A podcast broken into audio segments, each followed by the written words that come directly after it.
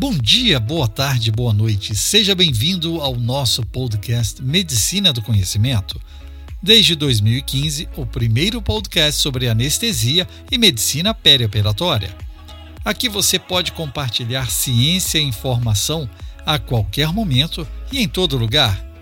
Obrigado você, colega ouvinte, acadêmico de medicina ou apenas amante de podcasts por nos reunirmos aqui neste mundo sem fronteiras e em mais um episódio. Vocês são o objetivo desse projeto.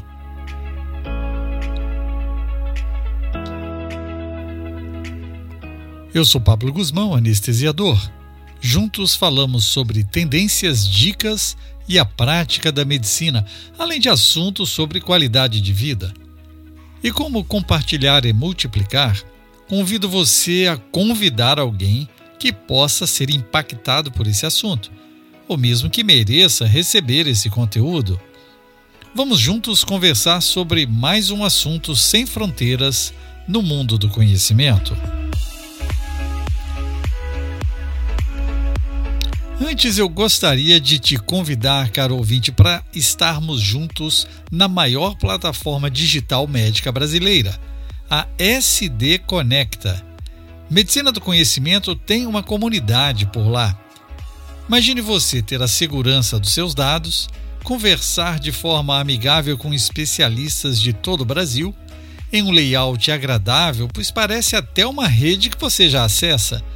Compartilhar seus casos, seus desafios e ter uma segunda opinião com colegas de mais alto gabarito. Afinal, esse é o princípio da medicina do conhecimento. Compartilhar é multiplicar. Eu vou deixar aqui no texto desse podcast o link de acesso à plataforma, mas você também pode digitar, enquanto ouve esse podcast, o link bit.ly barra e ser um early adopter, um médico antenado com as novidades e construindo hoje o nosso futuro. Nossa Pílula do Conhecimento abre espaço para uma virtuosa obra editada pelo Comitê de Pediatria em Cuidados Paliativos da Academia Nacional de Cuidados Paliativos.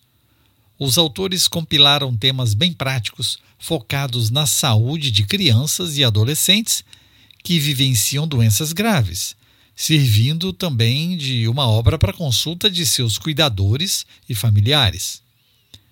Para esse público infantil, as doenças e mesmo os tratamentos podem causar um intenso sofrimento físico e emocional. E o objetivo do cuidado paliativo não é cuidar apenas da doença, mas da vida de cada uma dessas pessoas que está sendo impactada por ela, proporcionando um cuidado em que a qualidade de vida, a funcionalidade e a autonomia sejam mantidas de melhor forma possível durante todo esse processo.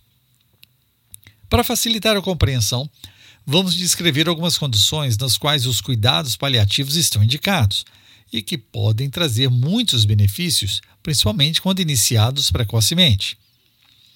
As condições para as quais a cura é possível, mas pode não acontecer. Por exemplo, a oncologia, cardiopatias congênitas ou adquiridas e as alterações graves das vias respiratórias. Condições que requerem tratamento por tempo prolongado, como anemia falciforme, HIV, doenças renais, pulmonares, neuromusculares, a epidermólise bolhosa e a fibrose cística. Condições para as quais ainda não há nenhum tratamento específico para a doença como as doenças metabólicas progressivas, os erros inatos do metabolismo e doenças genéticas. E condições incapacitantes graves e não progressivas, como a paralisia cerebral, prematuridade extrema, sequelas neurológicas graves de infecções como citomegalovírus, zika, meningite, chikungunya, traumas cerebrais graves ou na coluna.